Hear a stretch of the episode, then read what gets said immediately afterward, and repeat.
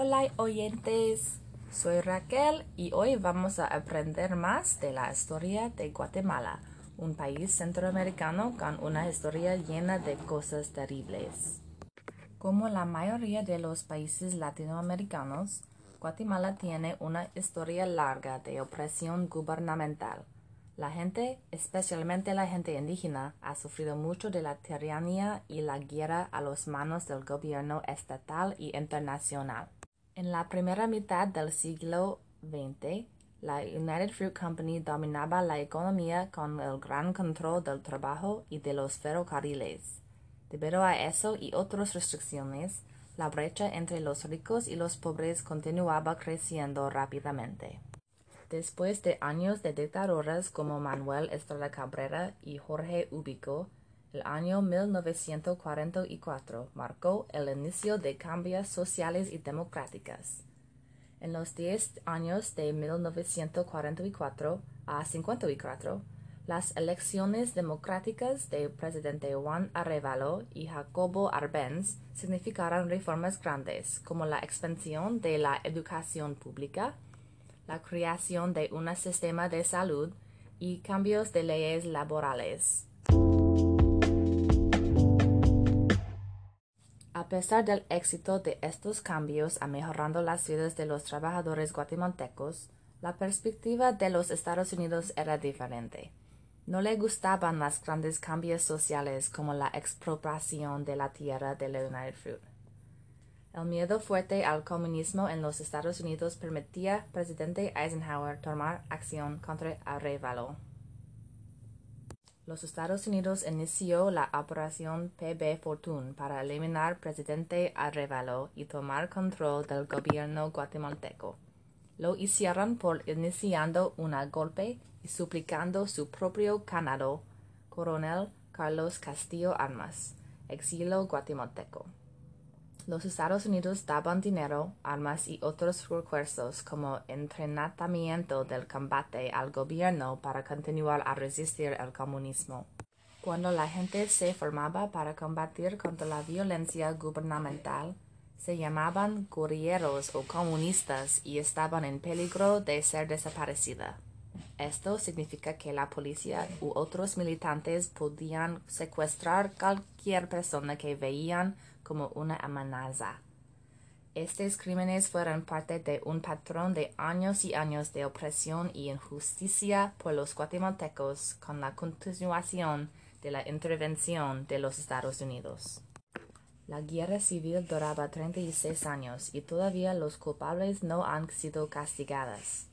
En 1992, mujer indígena Rigoberta Menchú ganó el Premio Nobel de la Paz por su trabajo en derechos humanos. Este llevó nueva atención a la lesa humanidad en Guatemala y el gobierno era presionado para tomar acción.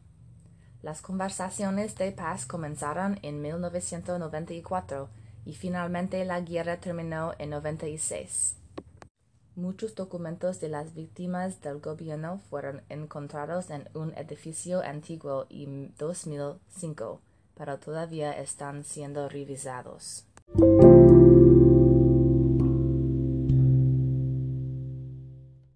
Para aprender más de la situación guatemalteca, yo vi Cuando las montañas tiemblan, un documental grabado en los años 80 por Pamela Yates. Ella es una valiente documentalista estadounidense quien era interesada en contar la historia del genocidio de la gente indígena. La película cuenta la historia de la guerra larga entre la población y el gobierno que había sido financiado en parte por los Estados Unidos.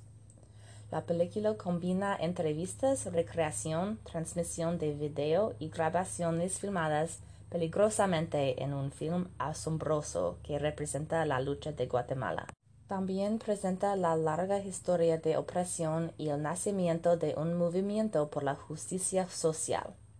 Es narrado también por Rigoberta Menchú joven, diez años antes de recibir el premio Nobel. Pienso que esta película era muy triste pero muy bueno también. A pesar de que soy una persona que usualmente prefiero ver programas positivas o chistosas, yo sé que es mejor ser educada en las justicias del mundo que ignorar, como ha dicho Timothy Snyder en su obra On Tyranny. En mi opinión, todos los estadounidenses deben ser educados en los crímenes secretos de nuestro gobierno, pero la información no está en los libros de escuelas públicas.